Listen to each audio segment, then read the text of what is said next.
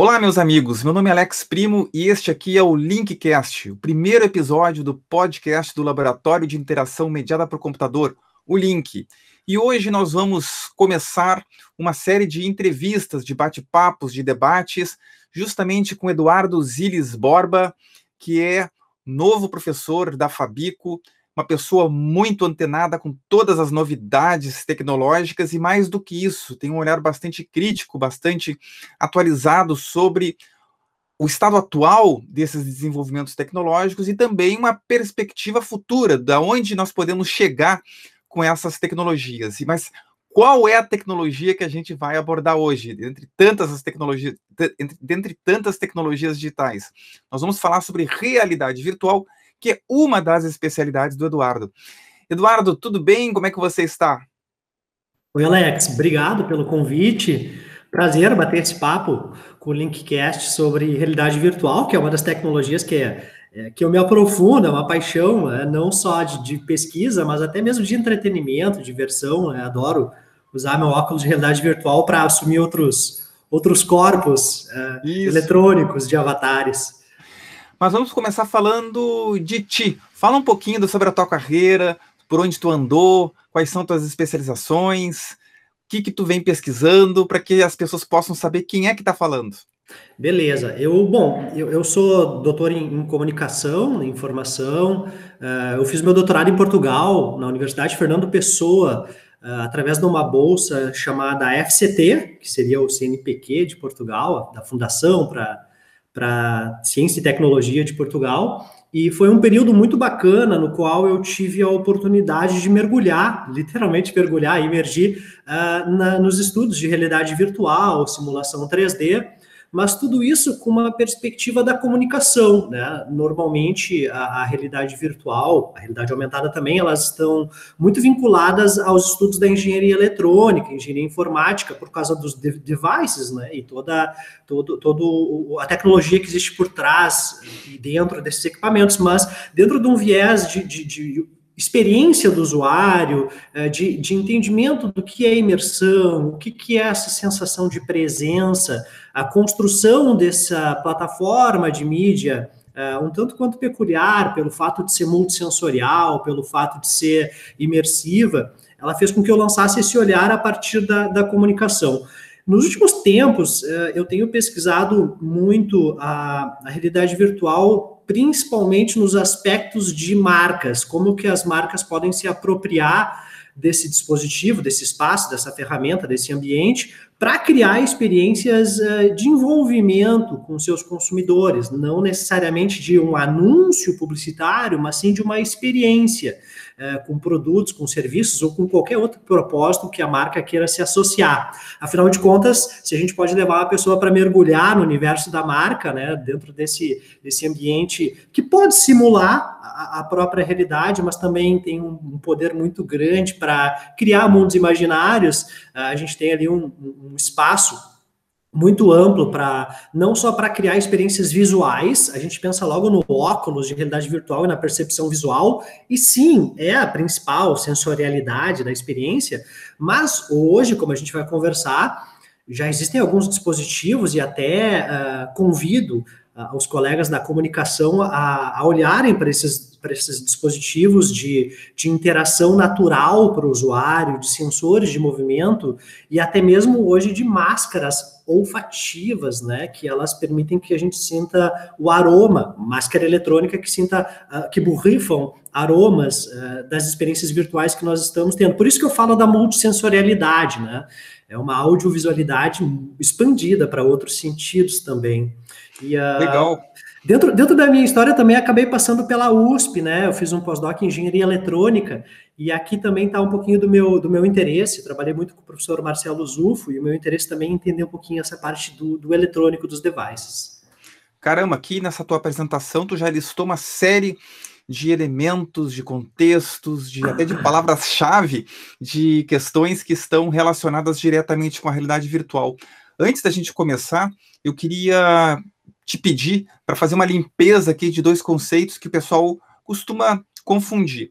Nos últimos tempos, tanto a Apple quanto o Google e outras grandes marcas que lançam uma série de dispositivos, desde o celular, o próprio smartphone, que, que vem trazendo novos recursos de realidade aumentada. A própria Apple vem investindo muito nisso, vê como um, um, um futuro promissor. E na área de games também, né? A gente viu uh, o Pokémon tendo uma, uma grande uh, atualização quando traz a questão da realidade aumentada, né, e permite as pessoas irem para as ruas jogarem, né? Então, o, o, o, Eduardo, qual é a diferença de realidade virtual, realidade aumentada? A realidade aumentada é uma parte da realidade virtual? Definitivamente não são sinônimos, né? Bom, elas têm semelhanças por trabalharem com imagens, né, conteúdos virtuais. Mas é importante que a gente entenda essa diferença, e eu pego aqui emprestado o pensamento, por exemplo, do Milgram e do Kishino, que em 94 pensaram numa taxonomia de realidades, né? Eles criaram um gráfico chamado contínuo de virtualidade, no qual eles colocam numa ponta o, o, mundo físico, né? Eu prefiro chamar físico do que real, porque afinal de contas o que é realidade, mas o mundo físico, onde nós nos encontramos, e o mundo 100% virtual na outra ponta, que seria a realidade virtual, né? Um ambiente sintético criado pela computação gráfica, e, e nesses extremos então se encontram realidade virtual, realidade física. No meio disso tudo, nós temos a mistura de realidades. E aqui dentro, a realidade aumentada se encontra. Olha só que interessante. A realidade aumentada, mesmo que ela esteja dentro dessa mistura de realidades física e virtual, ela está muito mais próxima. Se a gente olhar para esse círculo, ela está muito mais próxima da realidade física, porque ela leva conteúdos virtuais, ela projeta conteúdos virtuais e integra esses conteúdos na própria realidade física. Existe uma outra categoria que a gente não fala muito, que é a virtualidade aumentada. E a virtualidade aumentada também está aqui dentro dessa mixed reality, só que ela está muito mais próxima da realidade virtual. Por quê? Porque, pelo contrário da realidade aumentada, ela leva objetos reais, físicos, para a realidade virtual. Por exemplo, uma raquete de tênis física que o usuário segura para sentir o peso, para sentir o toque, e a gente coloca sensores de movimento em volta dela, e ao movê-la, com meu óculos, eu não vejo raquete nenhuma, o que, que eu vejo? Eu vejo uma raquete virtual, mas o elemento físico verdadeiro, enfim, eh, está na minha mão, do usuário, para que eu possa sentir o peso. Então, é um objeto real aumentando o virtual. Então é importante que a gente entenda que Mixed Reality não é realidade aumentada. Mixed Reality é, uma, é um espaço, é uma categoria onde existe sim a mistura que é a realidade aumentada e a mistura que é a virtualidade aumentada. O que eu quero dizer com isso é que a realidade virtual ela é 100% digital, né? ela é completamente imersiva. Talvez essa seja a grande característica, não só a multissensorialidade dos dispositivos que estimulam no corpo do usuário, e, consequentemente, no, na sua mente, a ideia de mergulhar, de imersão num mundo 100% virtual, a Latron, né, para quem se lembra do, do filme. Mas a realidade aumentada ela não tem essa necessidade de levar ninguém para mundo virtual nenhum. Pelo contrário, ela traz os elementos virtuais para povoarem o mundo real, o que nos permite, como tu falaste, Alex, circular pelas cidades, né, com os nossos dispositivos, hoje celular, daqui a pouco o pessoal começa vai ter mais óculos, né, vestíveis, quem sabe uma lente de contato com uma nano com nanoprojetores projetando também, né, a realidade aumentada. E olha só que interessante, a realidade aumentada, e fica uma sugestão para um próximo Linkcast, ela traz uma nova camada informacional para a nossa realidade ah, Eduardo, mas isso já existe com a internet. Beleza, já existe, mas elas estão presas na tela do meu dispositivo, meu dispositivo celular, por exemplo. Com a realidade aumentada, por exemplo, eu consigo fazer com que essa camada informacional seja sobreposta e integrada com 3D, por exemplo, em tempo real, sobre os nossos próprios espaços urbanos, né? Eu acho que aqui que estão os dois, as duas diferenças entre realidade virtual e realidade aumentada. Certo. E deixa eu te perguntar sobre o que, que há de novo na realidade virtual. E eu queria fazer um preâmbulo para essa pergunta, que seria o seguinte: há muitos anos começaram a aparecer em shoppings aqueles games, né, que tu que tinha um, tipo um pedestal, um palquinho que tu entrava, segurava uma, uma, uma arma e colocava um óculos enorme.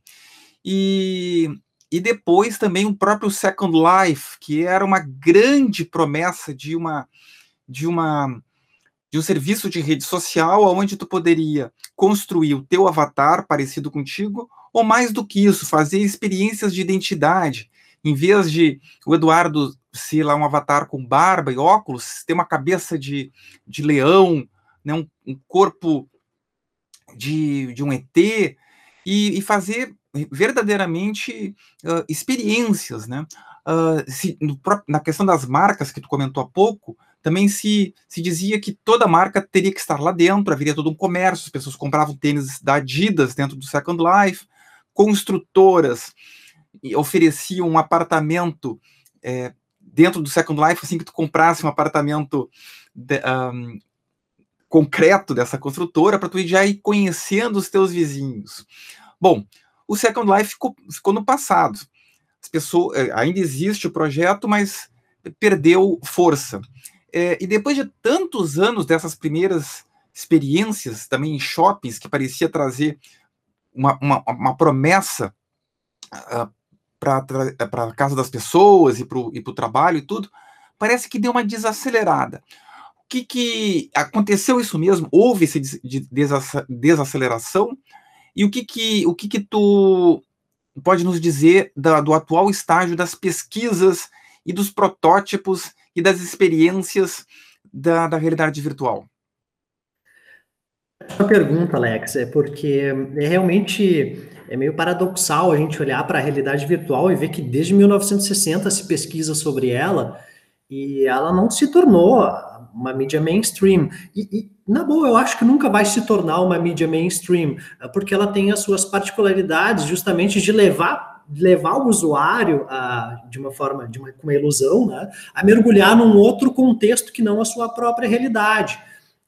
Diferente do que apresenta no filme, né, ou no livro, Jogador Número Um, mas eu, eu acho que a realidade virtual ela passou por um grande technolag, que seria a, essa, essa necessidade de desenvolver tanto a computação, né, ela chegar num nível de maturidade de, de processamento gráfico dos computadores, para chegarmos a um grau de realismo uh, que, que gerasse algum entendimento maior de imersão, o que levou seu tempo, e hoje a gente tem um, alguns softwares e, e hardwares de game, os PC gamers, por exemplo, muito, muito, muito uh, potentes para gerar uh, imagens, e não só imagens, sons, né, muito imersivos, quase que que quase não, próximos ou iguais, idênticos à, à, nossa percepção de realidade, mas também as pessoas, né? O Tecnoleg também ele é social, as pessoas levam o seu tempo para entender como uma tecnologia funciona, e a realidade virtual ela ainda não é algo que as pessoas têm em casa, e como eu repetia, como eu disse, eu repito,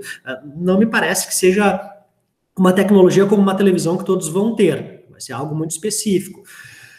Quando quais são os dispositivos que estão sendo trabalhados hoje para popularizar a realidade virtual? Sim, eu, eu, eu tenho aqui em cima, não sei se consegue ver na, no videozinho, alguns, alguns óculos bem populares, ou de papelão, aqueles óculos que custam 20 reais, 10 reais, né, em que a gente coloca o nosso celular dentro. E essa manobra de popularização do, do, do dispositivo através do baixo custo e, e, e tornando acessível para todo mundo ter em casa, ela realmente ajuda as pessoas a entenderem o que é realidade virtual, mas é impossível comparar um dispositivo desses uh, com um dispositivo profissional, né, com, com um óculos Rift, com HTC Vive. Né, é, eu costumo fazer uma, uma comparação que é como um carro. Né, o carro me leva até um lugar. Agora, a experiência com um tipo de carro, uh, e com a qualidade, conforto e tecnologia dentro desse carro que vai me levar até lugar, é, aquele lugar é outra, né?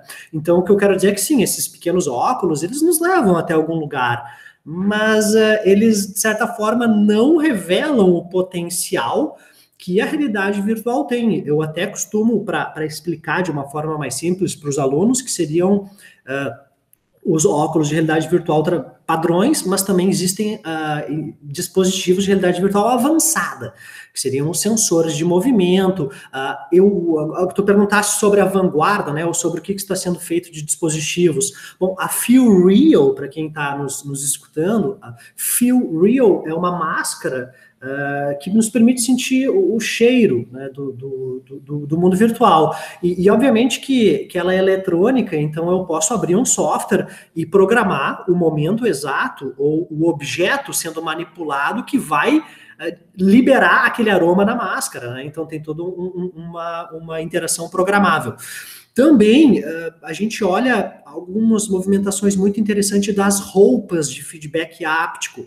A Tesla Suite também para quem quiser procurar, né, o traje da Tesla é uma, é uma roupa que tenha sensores em volta dessa roupa que eles vibram conforme o meu avatar sente algo no mundo virtual. Além de vibrar, elas também são térmicas, então elas esquentam e esfriam.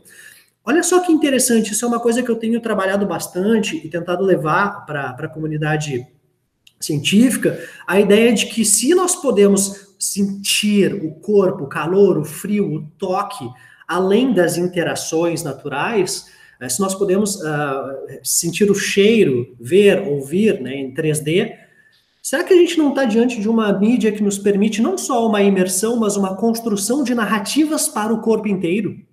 Né? Falta o paladar aqui, né? mas são narrativas para todos os sentidos, e isso é um desafio, pensar em criar uma narrativa de uma experiência, de um filme, de uma história, de uma experiência com uma marca, para o corpo inteiro, né, usando todos esses sentidos.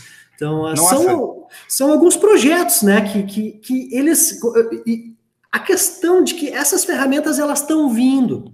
Elas talvez não são populares, mas elas estão vindo. O que é popular parece que não, não revela o que hoje a realidade virtual é capaz de fazer. E uh, só completando o que tu falaste sobre sociabilidades, né, e, e, o Second Life, hoje existe o Outspace e o Facebook Spaces, que são dois, uh, duas extensões, né, do, do estilo Second Life, mas a partir da perspectiva da primeira pessoa. Então, eu mergulho no mundo virtual, eu olho o meu corpo, né, eu olho as pessoas, os avatares ao meu redor, o que torna mais uh, convidativa a experiência de viver um mundo, né, povoar um novo continente eletrônico através de avatares.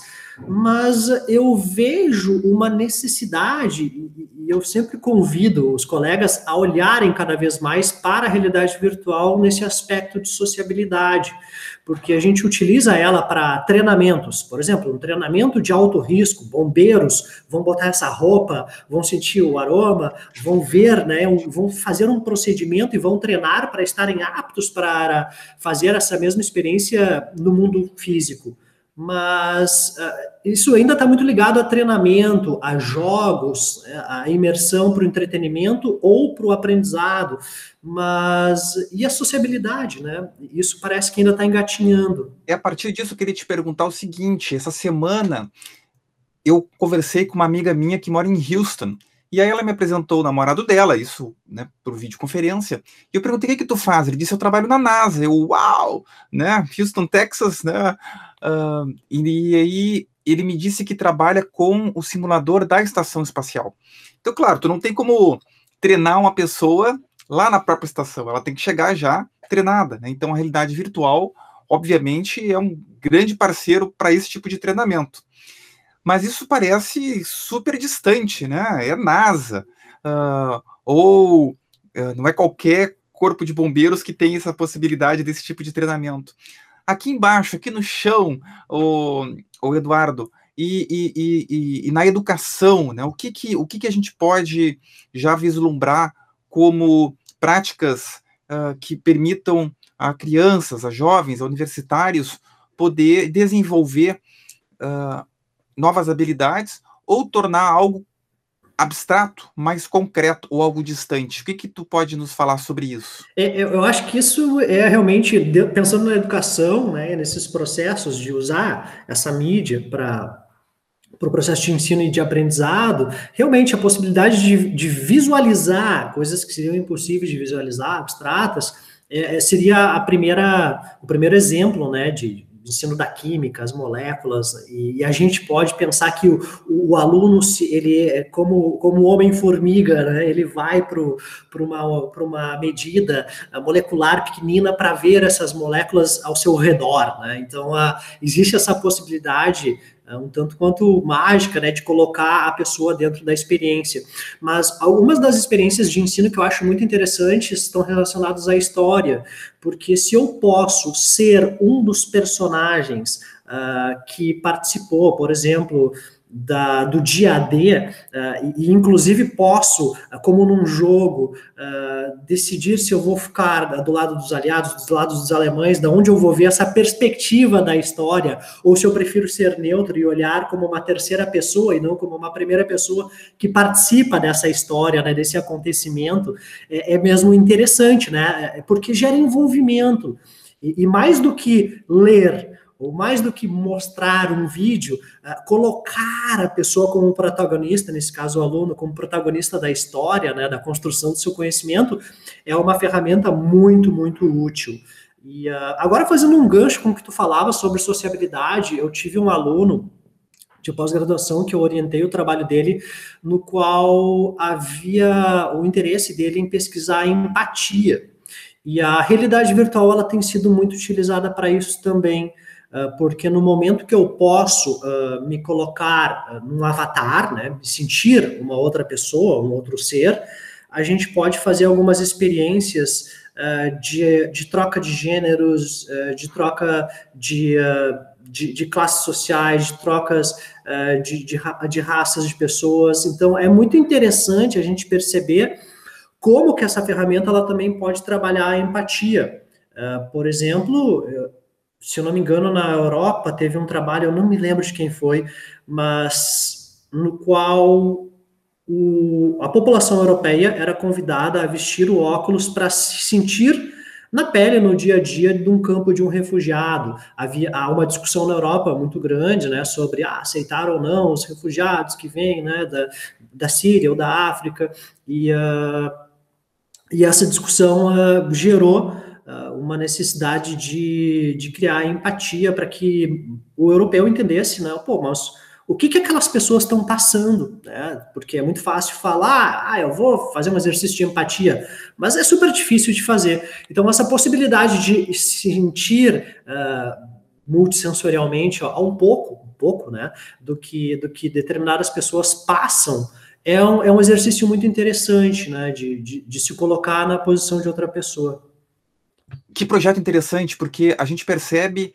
que muitos fatos históricos traumáticos acabam, de certa maneira, enfraquecendo a dor né, que se sentiu, a opressão né, que foi vivenciada no passado, e através desse tipo de projeto é, se mantém viva né, uma, uma visão bastante clara né, para que não se cometa os mesmos erros. Né? Exatamente. O autoritarismo Existe... e a opressão está sempre aí rondando. Existe um projeto que eu acho que, que é muito interessante todo mundo conhecer. É um projeto de Barcelona, do Fab Lab, e ele se chama The Machine to Be Another. Então, é um exercício que trabalha principalmente com a questão de gênero. Tem no YouTube vários vídeos, podem procurar depois The Machine to Be Another e uh, eles estiveram em São Paulo, tive o prazer de, de, de vivenciar um pouco dessas experiências uh, de, de, ser uma mulher, né? E, então é, é, muito bacana uh, o poder da imersão da, da, da realidade virtual avançada, multissensorial, para nos estimular o corpo a, a, a, a, por alguns momentos, nos sentirmos no lugar de uma outra pessoa. Bem interessante mesmo. E isso tudo soa muitas vezes como ficção científica, né? Há bastante tempo eu assisti uma palestra do Pierre Levy aqui em Porto Alegre e ele comentou que um amigo seu que é escritor de ficção científica tinha falado que já estava muito difícil de escrever ficção científica, porque tudo, né, é, a ficção científica tem isso de surpreender, de mostrar novas tecnologias, né, e a gente não tem como deixar de mencionar o Star Trek, né? E algumas uh, alguns dispositivos que já pareciam ser um, telefone celular, né? Então, hoje não encanta tanto a ficção científica porque as coisas parecem muito mais próximas. Por outro lado, uh, Eduardo, a ficção científica também não contribui para provocar os cientistas, os pesquisadores e de repente apontar algumas maluquices que podem ser verdadeiramente implementadas? Qual é a relação que tu vê da realidade virtual com a ficção científica?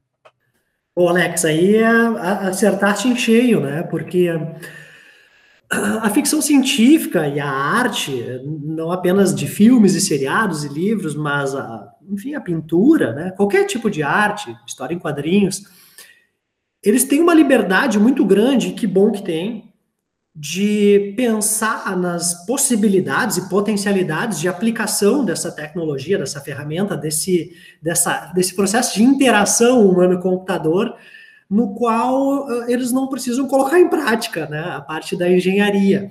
E, e que bom que, que, que, essa liberdade é dada ao artista, porque eles conseguem sim, isso é fato, né, a gente já tem acompanhado, Uh, pensar em, em futuros é, de possibilidade de aplicação, nesse caso que a gente está conversando da realidade virtual. Por outro lado, na engenharia eletrônica, que foi né, um, um pouco do trabalho que eu tive de 2014 a 2017, junto com o CIT, o Centro Interdisciplinar de Tecnologias Interativas da USP, uh, tanto, tanto a engenharia eletrônica como a engenharia informática estão trabalhando cada vez mais uh, para concretizar muitas dessas ideias. E uh, é claro que, que tem coisas que, que, que, a, que a arte pensa que ainda não é possível, né? Como eu falei antes, existe um tecnolag, é uma, algumas tecnologias não atingiram a sua maturidade para que a gente possa se apropriar delas e criar né, essas, esses protótipos e, e depois uh, produtos para o mercado. Mas eu acho que a colaboração que a, que a ficção científica traz, ela é gigantesca, ela é fundamental uh, pela liberdade criativa que tem, e, e depois, é claro, conforme a, a, algumas ferramentas vão surgindo, é importantíssimo o conhecimento da engenharia eletrônica e da engenharia informática, uh, para olhar para o que a arte pensou e dizer, opa, mas aqui eu tenho finalmente uma ferramenta que se eu fizer A ou B ou C, eu vou conseguir chegar lá, né? E, e, os próprios óculos de realidade virtual, né, foram, foram inicialmente desenvolvidos, se não me engano, em 67 pelo Sutherland, uh, como máquinas gigantescas, né, presa por cabos gigantes. E, e, hoje a gente tem óculos que, tudo bem, eles não são assim tão leves, né, mas que já são vestíveis, para a gente ter esse tipo de experiência. Sim, quando tu falou esse aquele óculos que está lá em cima de papelão, eu estava me lembrando que aqui em casa, com a minha filha, a gente fez algumas experiências no próprio YouTube, que tem um modo lá de realidade virtual, onde tu usa teu próprio celular para poder entrar numa montanha russa, né, e uma grande montanha russa do exterior, e verdadeiramente a gente fica tonto, né, porque dá uma sensação de estar lá. É, terminando aqui o nosso Linkcast, nosso primeiro episódio, eu queria te perguntar para quem está entusiasmado com este tema, que, que quais são os, uh, as vertentes, quais são os temas que estão provocando a pesquisa, que estão demandando estudos mais aprofundados. E, e misturando um pouco aqui também, que tu falou lá no início sobre essa sensação de presença, né? Uh, quando tu for falar desses temas, se tu puder acrescentar este tema específico, né? E o que, que isso quer dizer. Então, para aquela pessoa que está estudando, que quer estudar, ou que ficou curiosa, né, com esta, com a tua fala, o que que o que que está demandando pesquisas hoje, Eduardo? Bom, se a gente está diante de uma de uma mídia que permite recriarmos qualquer situação do contexto físico e ainda criarmos contextos imaginários, as aplicações são gigantescas, né? Na, na, eu já vi projetos para medicina, no qual alunos de primeiro semestre podem operar pacientes é, virtuais, e não apenas visualmente, mas sentir com o bisturi de feedback áptico, né? Sentir o, o que, que eles tocam no mundo virtual. Mas as As vertentes de pesquisa são gigantescas, tá? Porque tem pessoas que se preocupam em estudar imersão e sensação de presença, que são coisas diferentes. Né? Depois eu, eu posso voltar para esse tema. Tem pessoas que gostam de pesquisar os dispositivos, tem pessoas que preferem uh, pesquisar a questões de saúde, tonturas, náuseas e o que que causa esse desconforto numa, num, num dispositivo midiático uh, que está cada vez mais uh, evoluindo. E uh, dentro da comunicação, eu percebo um movimento do jornalismo pesquisando jornalismo imersivo, né? Eu fazer parte da reportagem, ou eu poder mergulhar dentro da reportagem e consumir esse conteúdo, uh, o que é um, um, algo muito interessante mesmo, né? E no Brasil a gente começa a perceber algumas pesquisas na publicidade, na experiência com as marcas também, nota-se muito isso. Tu falaste antes na nossa conversa, né, a possibilidade de ver um apartamento mobiliado. Uh, uma coisa é ver um 3D, para quem, quem já viu, né, um 3D realístico numa tela de computador, e, e uh, nos ajuda muito a, a entender o ambiente decorado.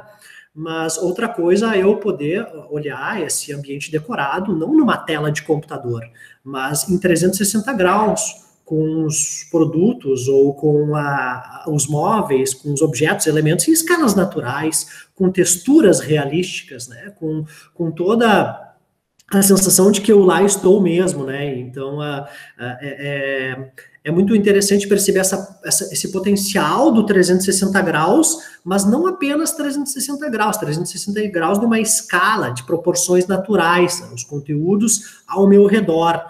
Então, uh, não mais uma tela plana na frente, uh, na minha frente. Então, é bem, bem bacana a gente perceber esse tipo de movimentação, e aqui cabem algumas, algumas possibilidades de estudo. Eu me interesso muito, voltando para a imersão e para a sensação de presença, a olhar para essas duas questões. E dentro da realidade virtual, Mel Slater, por exemplo, um dos grandes pesquisadores dessa temática, um britânico que está há muitos anos aulas na Universidade de Barcelona, ele traz o conceito de imersão como a experiência sensorial, os dispositivos que estimulam o meu corpo a sentir o virtual. E o, o efeito de presença, a sensação de presença, ele traz como o mental, o psicológico. Olha que interessante. A capacidade dessa experiência, através do seu storytelling, através do seu enredo, da sua trama, a captar a minha atenção e a minha transferência de atenção ser tão alta, tão desejável viver aquela experiência, que eu me imagino lá e dou toda a minha atenção para participar daquela experiência. Então são coisas diferentes. Uma coisa é eu, por exemplo, ler um livro e me imaginar no cenário do Harry Potter. A gente costuma dizer, nossa, imersão, né? Mas nesse caso da realidade virtual, essa, esse imaginário e essa capacidade do storytelling me transportar para determinado lugar seria a sensação de presença, enquanto que a imersão seria o corpo, o olho, o ouvido, eh, sentir que está povoando o mundo virtual. Para experiências que têm essas duas características, que é o que se procura, o Mel Slater chamou de plausibilidade de habitar um contexto virtual. Né? Então, fica aqui o convite à leitura, à pesquisa de algumas temáticas uh, importantes e que, e que cada vez mais começam a ser discutidas. Eduardo, muito obrigado por pelos teus esclarecimentos, por tuas provocações, pelos teus ensinamentos, e esse é o principal objetivo do Linkcast, que a gente possa, em pouco tempo, em mais ou menos meia hora, a gente possa pensar sobre temas bastante atuais e também estimular novas pesquisas, né, já que somos um laboratório de pesquisa aqui da URGS. O Eduardo vai retornar em outros episódios até mesmo como entrevistador, como debatedor, e a gente gostaria de poder contar com a sua participação, com perguntas, com o seu like, a sua curtida obrigatória e com compartilhamento. E como também nós estamos abrindo esse canal aqui de, de, de diálogo, de debate, a gente pede que você também possa se inscrever, nos acompanhar, nos prestigiar, para que a gente também possa atingir mais pessoas. Isso também sempre, como você bem sabe, é um estímulo né, à continuidade do projeto. Então, Eduardo, mais uma vez obrigado, obrigado para você que nos assistiu e vamos contar com a interação de todos. Se você tem exemplos, vivências, experiências com realidade virtual e com realidade aumentada, ou se está pesquisando ou já pesquisou, não deixa de compartilhar o que você que você tem, o link da sua tese, da sua dissertação. Comente seus resultados, que assim a gente também vai conhecendo outras pessoas que estão pesquisando temas semelhantes e vamos ampliando essa rede, ampliando o debate. Então, até o próximo episódio do Linkcast.